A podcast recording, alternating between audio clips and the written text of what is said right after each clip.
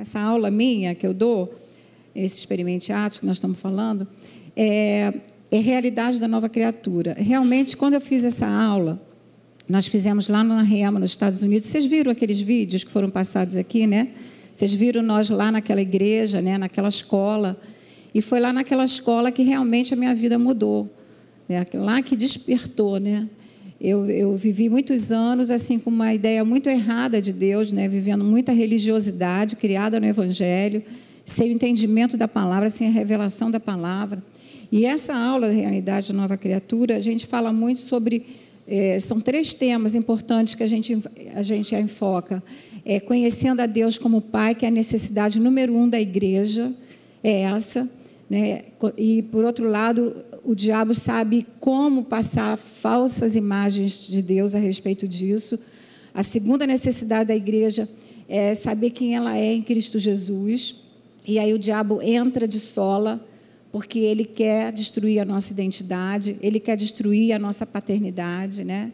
Então nós falamos muito sobre isso. O nosso tema é, usado, né, a passagem maravilhosa de 2 Coríntios 5, 21, que fala que aquele que não conheceu o pecado, Deus o fez pecado por nós, para que nele fôssemos feitos a justiça de Deus. Depois que a gente fala sobre conhecimento de Deus, que é essa necessidade número um da igreja, o conhecimento de quem você é, né? Você precisa saber, porque maior, os maiores problemas que nós enfrentamos é essa distorção a respeito do caráter de Deus e de nós mesmos, que isso é uma ação diabólica na nossa vida. Isso nos faz viver, como eu falei, em descrença, em religiosidade e até cativos por muito tempo, né? Então, depois que a gente fala sobre isso, e aí a gente vai falar em que, em que, que estão baseadas nossas convicções sobre o Pai, não é sobre teorias, sobre experiências, não é sobre o que nossos pais passaram para nós, não é por causa das calamidades, não é nada disso, nem sentimento. Nossa base é a palavra de Deus, né? É ela, é que nos diz. E e Jesus veio nos mostrar quem era o Pai. Interessante que Felipe pergunta para Jesus assim: Senhor, mostra-nos o Pai para o Pai e já basta. E Jesus diz assim: Felipe, há tanto tempo eu estou convosco e você não tem me conhecido. Quem me vê a mim, vê o Pai. Tem como, como você diz, mostra meu Pai. Então, tal Pai, tal Filho. Para você saber quem esse Deus é, é você ver como Jesus agia, né? Jesus era Deus em ação. Então, essa é a nossa aula. E depois a gente vai falar um pouquinho sobre o que é ser a justiça de Deus. A justiça de Deus não é algo que eu faço, é algo que Jesus fez por mim na cruz do Calvário. E eu recebo pela fé. Né? Isso tudo é recebido pela fé. Então, aí outro ponto que a gente vai falar sobre as características dessa pessoa que tem essa consciência da justiça. Porque às vezes o cristão está dentro da igreja e ele não tem essa consciência de que ele foi justificado. Né? A Bíblia diz que nós fomos justificados pela fé. Mas aí ela tem agora, esse, isso que acontece é um evento único, né? Você é justificado, você é uma nova criatura, mas aí vem um processo que a gente fala nessa aula também, que é o processo de santificação. E aí a gente vai falar sobre vários assuntos, andar em amor, é, se ver como Deus nos vê, é, se parecer com o pai no seu caráter, pensar corretamente, é, é, saber que eu não devo mais viver na prática do pecado. Paulo fala assim, né? Que diremos, pois? Permaneceremos no pecado porque a graça foi abundante? Ele mesmo responde: de jeito nenhum. Né? Como viveremos ainda no pecado, nós que para ele morremos? Nós éramos escravos do pecado. Então, essa é a aula. Né? Então, tem vários pontos que a gente vai tocar. Então, é uma aula que tem, acho que são oito aulas ou doze aulas. Então, é, são muitas aulas. Não vai dar para eu. É, eu sei que os pastores estiveram aqui é, falando sobre é, as suas aulas, né? deram as suas aulas e foi maravilhosa, mas eu não fui avisada de que eu daria essa aula. É, esqueceram de me avisar que hoje seria a minha aula. Esqueceram, não, estou brincando, né? É, eu não, eu não, não atentei que ninguém tinha falado sobre a minha aula. Então, eu, eu, o Elinho, na sexta-feira, falou assim para mim: Você quer pregar domingo? Normalmente eu digo para ele: Não. Porque eu falo assim para ele: Porque tem muitos pastores. Né? E, e outra coisa, a igreja está com saudade de você, né? de ouvir você. Eu falei para ele: a igreja quer ouvir você. Tem lá os pastores maravilhosos, e eu gosto sempre que, de ouvir nossos pastores. Aí, quando ele falou, eu pensei, eu falei assim: quero. Né? Isso é raro. Por que, que eu falei quero? Porque Deus tinha colocado no meu coração uma mensagem que Ele já tinha preparado, né?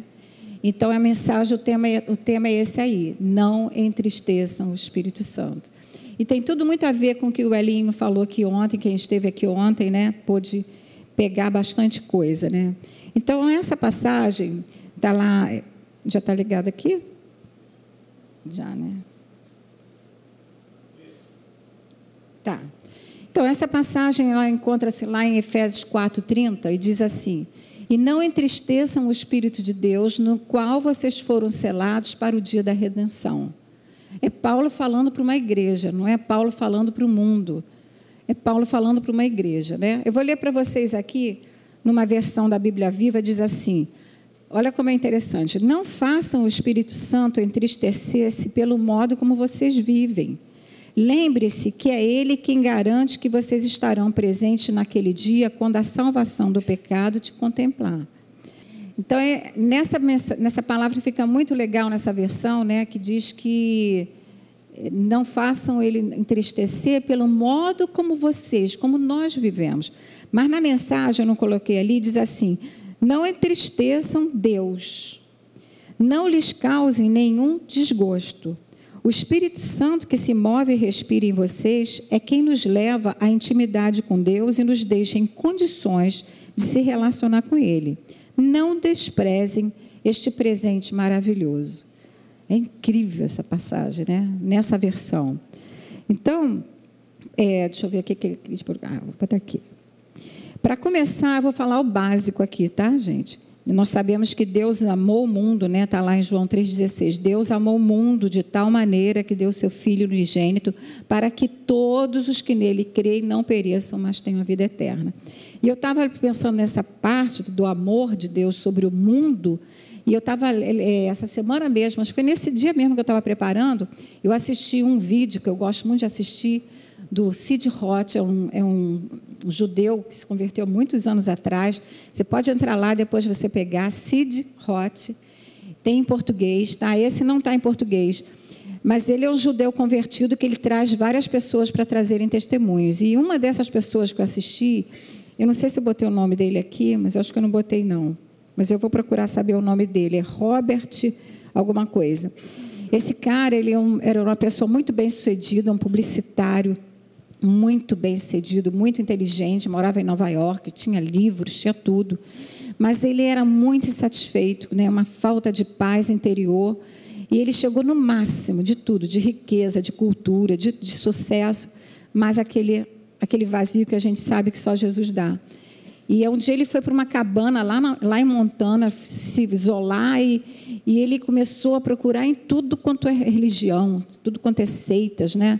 é, para ver se ele conhecia mais a Deus. E ele começou na nova era e ele foi para vários lugares, até drogas alucinógenas ele usou e ele não nada completava ele.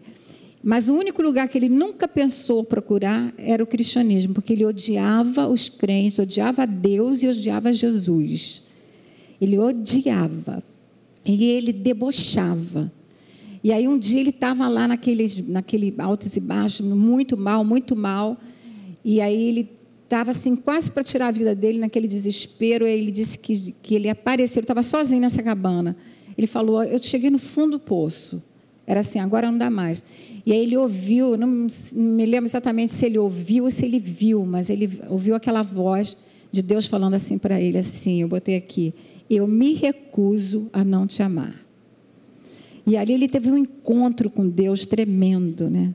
Hoje ele é um pastor, eu vou pegar o nome direitinho depois vou dar para você. E ele ensina como ser guiado pelo Espírito Santo, e, e, situações maravilhosas. E aí, esse Deus que se recusa a não amar o mundo, porque ele amou o mundo. Né? E com todo aquele ódio que aquele homem tinha dele e, e, e debochando dele, Deus falou para ele: Eu me recuso a não te amar. E aquilo ali ele caiu por terra. Mas eu queria dizer um pouquinho sobre isso. Deus ama o mundo, mas a Bíblia mostra que só os nascidos de novo né, a nova criatura, ela tem o Espírito Santo. Só essa pessoa tem. Né? Está dentro dela, porque ela se tornou um filho de Deus. Está lá em João, diz assim: a todos quanto receberam, né? João 12. Eu acho que eu botei aqui, não sei, acho que não, né? Pois a todos quanto receberam, deu-lhes o poder de serem chamados filhos de Deus, a saber, aos que creem no seu nome. Então a gente entende que apesar de Deus amar o mundo todo e quer salvar, ele veio para buscar e salvar o perdido, ele quer salvar todo mundo, mas aqueles que se tornam filhos são aqueles que creem. Então, essas pessoas que creem em Jesus é que elas passam a ter o Espírito Santo, né? É claro que Deus usa as suas formas de, de, de convencer. O Espírito Santo ele veio convencer o homem do pecado, da justiça e do juízo. O que aconteceu com esse, esse rapaz Robert? Foi um convencimento do Espírito Santo ali, ele sozinho, sem Deus. Mas ele não tinha o Espírito Santo. Então, por que eu estou falando por, com isso aqui? Porque o Espírito Santo, eu estou falando esse tema de não entristecer o Espírito Santo, só vai entristecer o Espírito Santo quem tem o Espírito Santo né? Então isso é lógico. Então essa passagem mexeu muito comigo quando eu estava lendo Efésios, porque ela é uma palavra que tem que trazer muito temor para nós, porque ela é um alerta. Ela é um alerta para mim, é um alerta para você, né? Porque nós vivemos nesses dias, gente, tão tenebrosos, tão desafiantes, e nós não podemos descuidar, acho que seria essa palavra, né? Desse assunto que é tão relevante, que é tão importante para uma vida sadia e frutífera. Deus deseja que a gente viva uma vida abundante, sadia, frutífera, né? E como é que eu, é, que eu vou ouvir nesses últimos dias que nós temos ouvido além falar sobre como é que eu vou estar preparado até o fim, né? Se eu não estou tendo essa atenção e eu estou provavelmente é, me deixando distrair com algumas coisas, né? Então, nós seremos, eu coloquei aqui, provavelmente, como a Eileen comentou ontem, essa geração do fim. Que tem que ser uma geração, gente, ativa, tem que ser uma geração que vai impactar. Né? Então, se nós vamos ser essa geração do fim, então nós temos que estar muito atento a isso. Então, eu botei aqui que o Espírito Santo, ele é a terceira pessoa da Trindade, ele é Deus. E sendo uma pessoa, ele tem sentimentos, e tendo sentimentos, ele pode ser, sim, entristecido. Senão o apóstolo Paulo não tinha colocado. E não entristeçam o Espírito Santo. Né? Então, isso aí é um fato. Então, eu acredito que, assim como eu, você não quer entristecer o Espírito Santo. Você quer ou não? Não, ninguém quer. Ninguém faz isso propositalmente. Não, hoje eu vou entristecer o Espírito Santo. Faz isso. Né? Então, nós não fazemos, mas o apóstolo Paulo está dizendo que é possível que nós façamos isso, né? que nós entristeçamos a Ele. Então, é para a gente ficar né, é, atento para não entristecer o nosso queridinho Espírito Santo, o nosso conselheiro, nosso amigo, nosso consolador. Então, eu coloquei aqui. É, entristecer se você for aqui ver o contexto que é né, dessa, dessa palavra, é como eu respondo as minhas ações para com os outros. Nós vamos ler um pouquinho isso aqui. Ou seja, como é que está sendo o meu relacionamento com você, com o próximo? Esse entristecimento que traz ao Espírito Santo aqui, não é porque ele, ah, ele, é, ele é sensível, ah, ele fica chateadinho, não. A gente vai ver aqui como é que nós podemos, e, isso, e é possível, gente. A igreja, ele está falando para a igreja entristecer. Né? Então, é, deixa eu ver se eu botei aqui. Então, isso é de suma importância. Eu coloquei que a divisão, a falta de unidade no corpo de Cristo é algo que entristece muito. Aquele que nos selou, diz que nós fomos selados por Ele, nós temos uma garantia da salvação que o Espírito Santo deu. E essa falta de unidade entristece muito o Espírito Santo, né? Então Deus coloca pessoas juntas para viverem juntas, né? Com diferentes posições, diferentes culturas, pensamento diferente, mas elas podem conviver em paz. Elas podem conviver em paz. É possível, né? Senão ele não faria isso. E eu coloquei aqui que é o sangue de Jesus Cristo que nos une não as nossas ideologias, nossos preconceitos, nosso cristicismo, nossos julgamentos. Estas coisas, gente, não representam o Espírito de Jesus.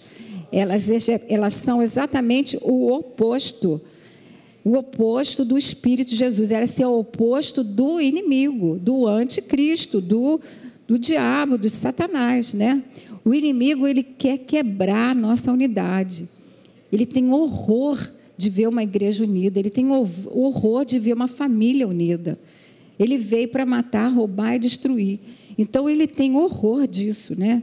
Então o apóstolo Paulo está colocando aqui várias coisas nessa passagem, se você puder abrir lá em Efésios 4:30, várias coisas que nós não devemos fazer. E você vai ver que ele está falando o que que realmente pode entristecer o, o Espírito Santo, né? Então ele diz aqui, ó. Vamos lá no 4:30 é o que eu falei, mas vai um pouquinho na frente, no 25, ele diz assim, ó: Por isso, antes dele falar por isso, se você olhar atrás, ele vem falando da unidade, olha, gente, no capítulo 4, a unidade da igreja, está falando do, da santidade cristã, né? Está falando que nós andávamos assim, está lá no 4:18, nós andávamos na ignorância da dureza do nosso coração. Nós éramos insensíveis.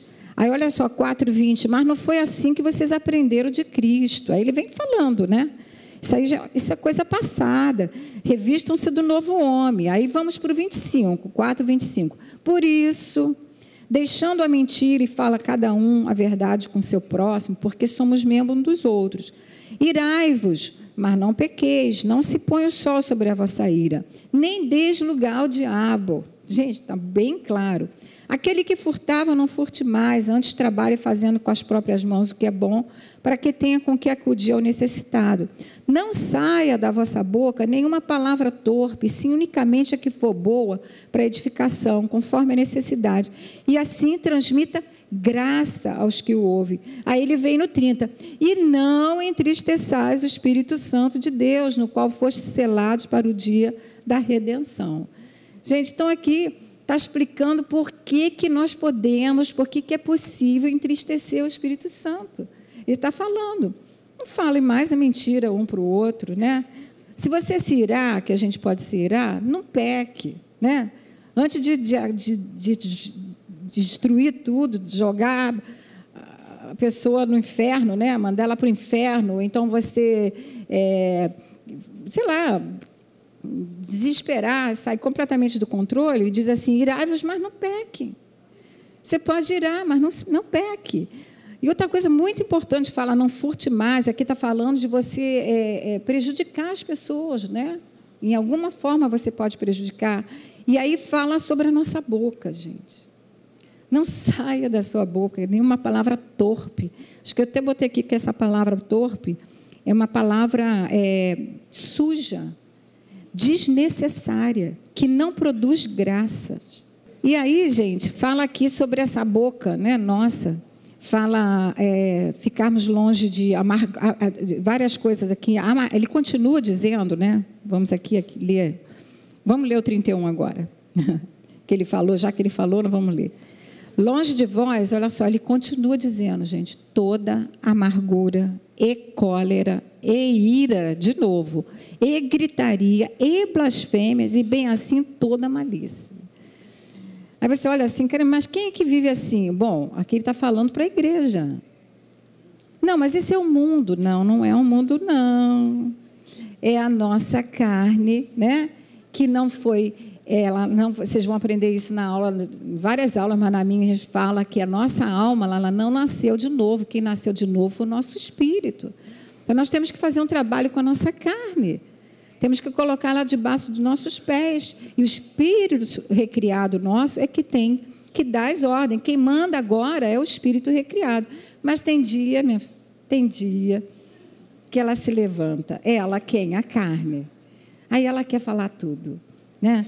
Aquele dia que você pega aquela lista e diz assim: hoje eu vou falar tudo que eu tenho, que ele precisa ouvir.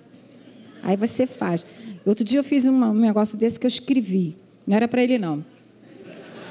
Eu escrevi, gente, eu escrevi. Até contei aqui na, na última. Onde foi que eu contei isso? Lá em Niterói. Eu estava pregando lá em Jardim Caraí. Lembra que eu falei que eu escrevi um e-mail? Na época era um e-mail. Eu escrevi um e-mail. Mas eu falei tudo. Por quê? A pessoa realmente ela estava errada. Ela estava errada. E eu via que estava assim, uma cilada, ela estava caindo numa cilada. Aí eu botei todos os motivos, escrevi aquele e-mail com base bíblica, não sei o quê. E de repente o Espírito Santo falou assim para mim, Deise, por que, que você primeiro não tira a trave do teu olho para depois você tirar o cisco dessa pessoa? Aí, Tony, né? Peguei o e-mail, apaguei o e-mail, não mandei, graças a Deus. Já pensou se eu mando aquele e-mail? Porque o que eu estava fazendo naquele momento, eu estava julgando aquela pessoa.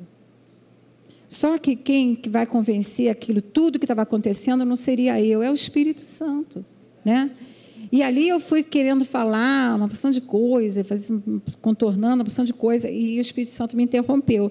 Mas aqui fala amargura, cólera, ira. Né? Gente, é uma lista grande, é uma lista grave, ela é séria. Né? A Bíblia chama o Espírito Santo de o Espírito da Verdade. E acho que isso eu coloquei. A Bíblia o chama né, o Espírito Santo, de o Espírito da verdade, em total oposição ao pai da mentira, que é Satanás. O Espírito Santo não aguenta coabitar com a mentira, porque ele, Jesus falou: quem é o pai da mentira? É o diabo. Então, isso não faz parte do dele né? e o engano e outras coisas erradas. Né? Então, isso tudo, gente, não só nos afeta, afeta nosso, nosso próximo, mas também afeta o nosso relacionamento com o próprio Espírito Santo. Ou seja, aqui está bem claro, entristece o Espírito Santo. Né? Então, nós devemos estar alertas e atentos para esse tempo que nós estamos vivendo e como estamos vivendo. Ontem o Elinho usou essa passagem aqui, só que eu nem sabia que ele ia usar, mas eu já tinha pego, que fala exatamente isso. Portanto, pessoal, vede prudentemente como vocês estão andando, né? não como nessos, como tolos, e sim como sábios, remindo o tempo, porque, gente, os dias estão para lá de maus. Por esta razão, não vos torneis insensato, mas procurai compreender qual a vontade do Senhor. E não vos embriagueis com vinho e tal, mas enchei-vos do Espírito. Então, ele vem falando sobre isso, né? Esse remir o tempo é não perder tempo mesmo. É você ser seletivo com o seu tempo, né? É você saber, será que isso é a vontade de Deus ou não? Será que eu devo falar ou não? Será que é melhor calar ou não? Será que tem hora, gente, que um conselho sábio, ele é muito bom. Às, às vezes a pessoa está precisando de um bom conselho, mas às vezes é melhor você esperar o momento certo, ou também você saber como vai falar. Porque a forma como nós falamos muda tudo. Falar com amor, corrigir com amor, né? Então isso é importante, né? Então a gente vê aqui que que eu, eu, tenho falado sobre isso, que não dá mais tempo, a gente está falando sobre remir o tempo, de perder tempo e nem de tomar mais desvios. A gente toma muito desvios com coisas que a gente acha que tem que ser feita. Aí eu acho que você se distrai com algumas coisas que você fala assim, ah, eu vou fazer isso aqui porque isso aqui é bom. Isso aqui é lícito, é, mas nem tudo que é lícito, né? Todas as coisas são boas, mas nem tudo convém. Tem coisas que são lícitas, sim, mas não convém. E essa igreja do fim, ela tem que estar bem ligada nisso, bem ligada no que, que, que, é, que, que é importante eu falar. Será que isso é urgente? Será que é melhor eu falar ou é melhor eu orar em língua? Porque a Bíblia diz que nós não sabemos orar como convém, e olha só, aí nós oramos em língua, mas ela também nos alerta que às vezes a gente não sabe falar o que convém. Então, ou é melhor você não falar, ou é melhor você orar em línguas e pedir para o Espírito Santo convencer aquela pessoa. Não vai ser muito mais eficaz? Gente, muito mais. O poder de orar em línguas, né? Então, é, eu coloquei aqui, acho que até o Arim colocou, tem coisas boas nas nossas vidas, mas não são urgentes e imprescindíveis, nem importantes. Tem coisas que são assim, né? Então, acho que ele colocou aqui, ó, não dá mais tempo para perder tempo, não sei quem falou essa frase. e não dá mais tempo para tomar desvios. Então, do ponto de vista do céu, eu preciso estar sensível ao que é importante para ele, não para mim. Jesus falou assim: Eu não vim fazer a minha vontade, eu vim fazer a vontade do meu Pai. Jesus podia, em várias ocasiões, falar assim: Ah, eu tenho um, um palpite aqui, eu vou fazer isso aqui. Não, ele não fez. Ele falou: Eu só falo aquilo que o meu pai me diz para eu falar. Gente, ele só falava. Tinha hora que Jesus não falava nada.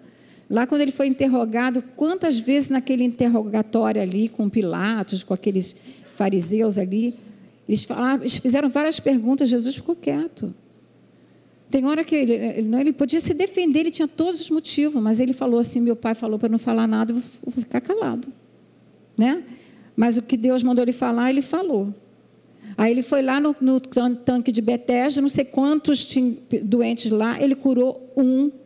Mas por que, que ele não curou todos? Porque o pai falou: você vai curar esse aqui, que está aqui 38 anos aí, esperando o anjo mover as águas. É esse aqui que você vai curar. Né? Foi o que aconteceu. Jesus só fazia. Você imagina que coisa maravilhosa você viver uma vida dirigida, né? Jesus foi altamente criticado por, por tantas coisas, mas ele não estava nem aí, porque ele falou assim: eu prefiro agradar a Deus do que agradar os homens. Né? Às vezes a gente faz algumas coisas porque a gente quer agradar as pessoas, ou que a gente quer ficar bem na fita. Mas é muito melhor você ficar bem com Ele. Né? Então, do ponto de vista, eu já falei, né? É perguntar a Ele, Senhor, o que, que, que tu queres que eu faça? Aí eu botei aqui, quando Ele não fala, é, é a gente perguntar o que, você quer que eu faça, o que, você quer que eu fale, né? O que, que você quer que seja o meu procedimento nessa situação? E quando ele não fala, ou, ou quando ele fala para a gente alguma coisa, a gente não precisa entender, gente, a gente só precisa obedecer. Tem coisa que a gente não vai entender, tem coisa que a gente não vai é, é, gostar. Por que, que eu estou passando por isso? Por que, que todo mundo está bem e está acontecendo isso, isso, isso na minha família? Eu não entendo, mas eu sei o seguinte: minha vida tem alguém sentado no trono e ele está me ele está no controle da minha vida.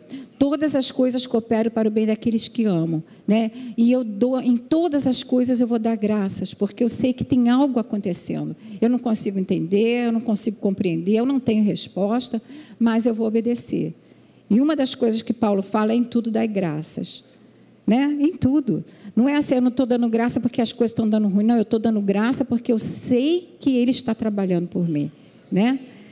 Então, uma das coisas que mais o diabo quer, gente, é que nós não agrademos a Deus. Ele não quer. Ele odeia Deus, ele odeia Jesus, ele odeia os homens, tudo que Deus criou, ele odeia a palavra, né? E hoje, mais do que nunca, ele odeia o Espírito Santo.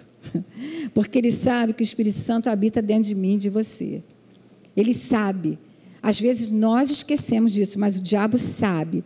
Ele sabe que se nós, que nós, se for, se nós formos sensíveis e conscientes da doce presença do Espírito Santo em nós, ele não pode nos derrotar nem nos paralisar.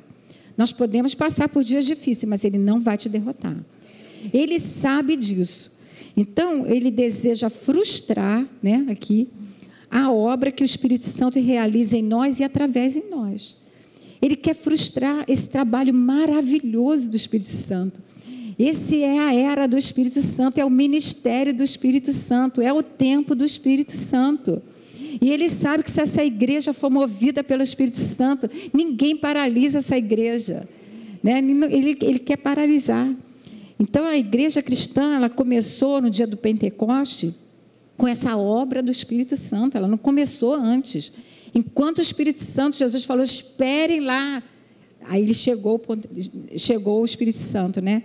Mandou eles esperarem lá e diz que foi derramado. A partir dali, gente, foi uma, uma, uma, uma, assim, uma vitória, né? uma conquista no campo espiritual, né?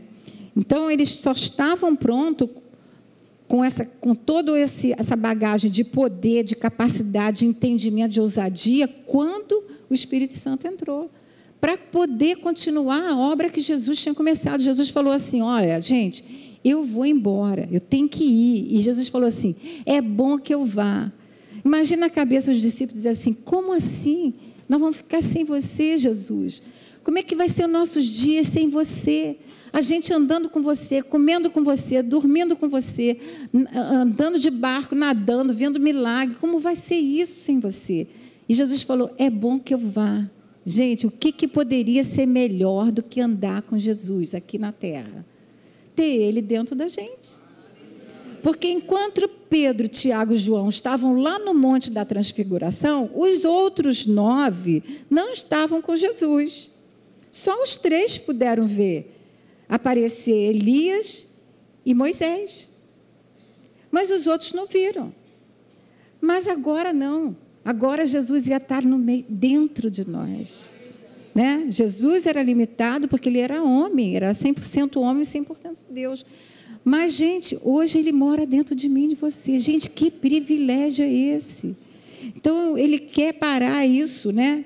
Porque Jesus falou assim: Eu orarei ao Pai, ele vos dará outro consolador, para que fique, gente, para sempre. Porque eu vou, vou para o Pai, mas ele vai ficar para sempre com vocês.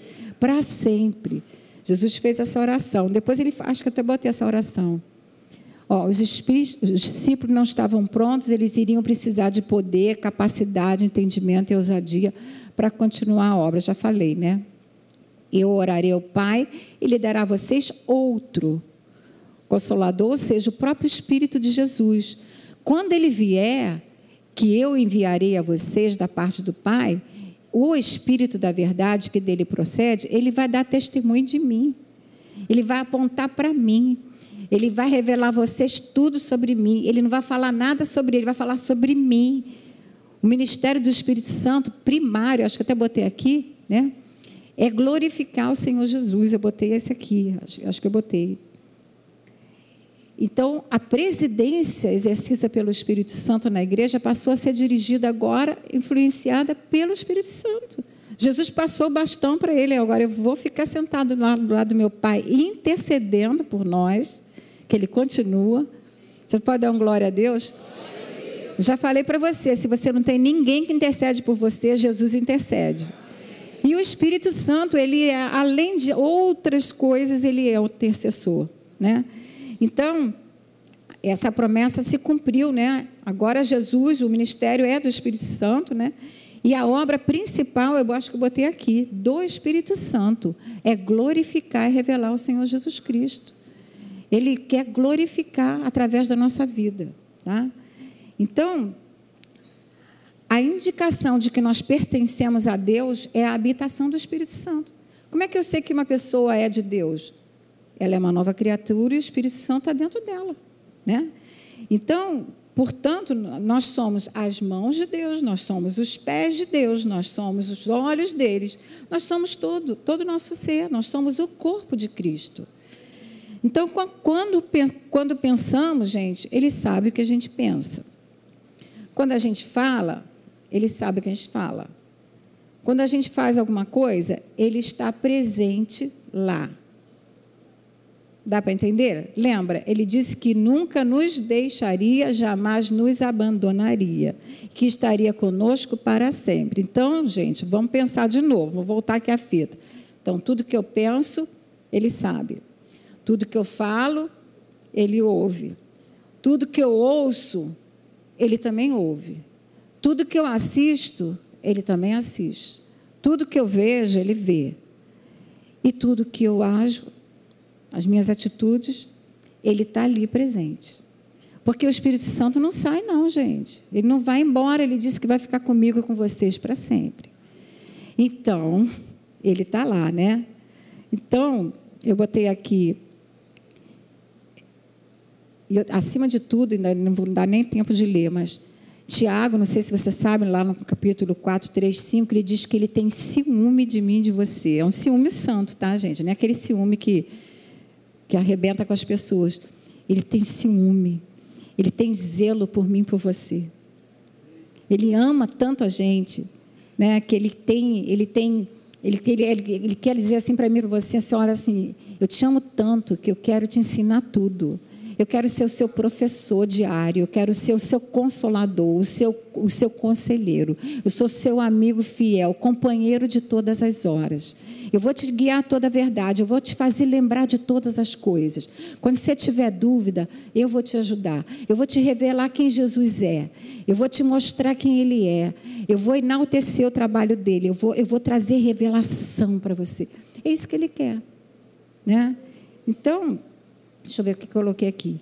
O que eu faço, o que, que eu faço, gente, com o amor de Deus que foi derramado no meu e no seu coração? O que, que eu faço? Está aqui a passagem.